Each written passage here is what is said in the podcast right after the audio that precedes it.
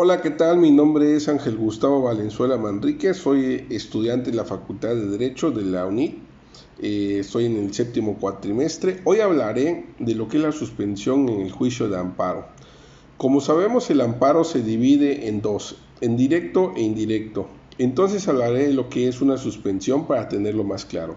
Entendemos que para la suspensión del acto reclamado es una medida cautelar en la que un órgano jurisdiccional conoce del amparo, le ordena a las autoridades, a las autoridades responsables que detengan y ejecuten la acción durante el tiempo, que detengan la acción durante el tiempo que dure la substantiación del juicio hasta que se resuelvan en definitiva su constitucionalidad o inconstitucionalidad de los actos.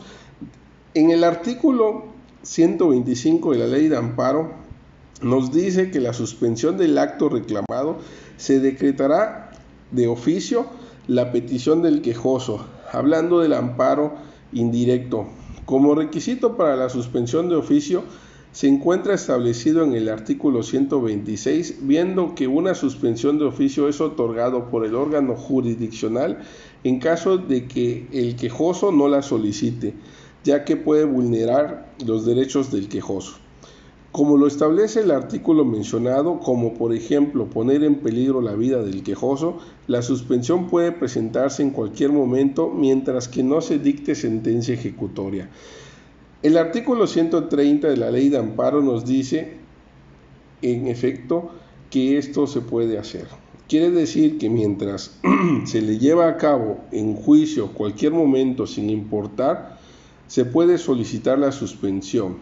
La suspensión se solicita ante el órgano jurisdiccional a cargo, ya que en los artículos, en el artículo 131 nos menciona que para tomar decisiones el órgano jurisdiccional, en el caso de amparo directo e indirecto. Los requisitos que lleva el escrito son los siguientes. Datos generales de la causa de inicio de escrito. El nombre del quejoso, número de amparo, juez de la causa, datos generales del quejoso, los datos generales de las autoridad, autoridades responsables, la autoridad de apertura y todo esto se tiene que hacer por duplicado en el cuaderno incidencial, en el que se concede la suspensión provisional y en su caso la definitiva de autorreclamado, dejando en claro en qué consiste el mismo y señalando que no se afecte el interés social, ni contraviene el, disposiciones de orden público. Pero en caso contrario afectará sus derechos.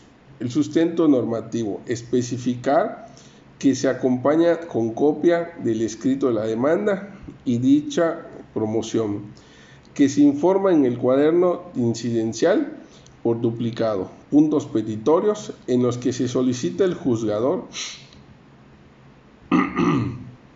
tener por presentado solicitando la suspensión del auto reclamado y que se forme cuaderno de incidencial por duplicado, obviamente el lugar y fecha de la firma.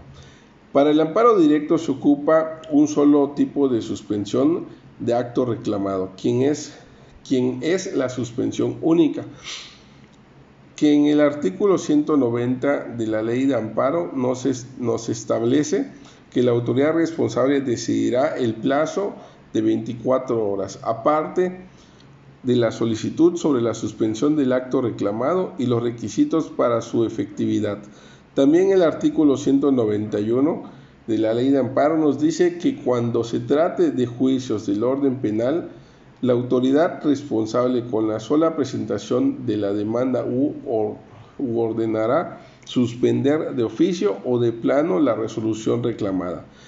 Si ésta comprende la condena de privación de libertad, la suspensión surgirá el, efecto de que el quejoso quede en disposición del órgano jurisdiccional de amparo por medición de autoridad responsable. Por lo pronto, esto es todo lo que es la suspensión del acto reclamado en base al amparo directo y amparo indirecto. Muchas gracias.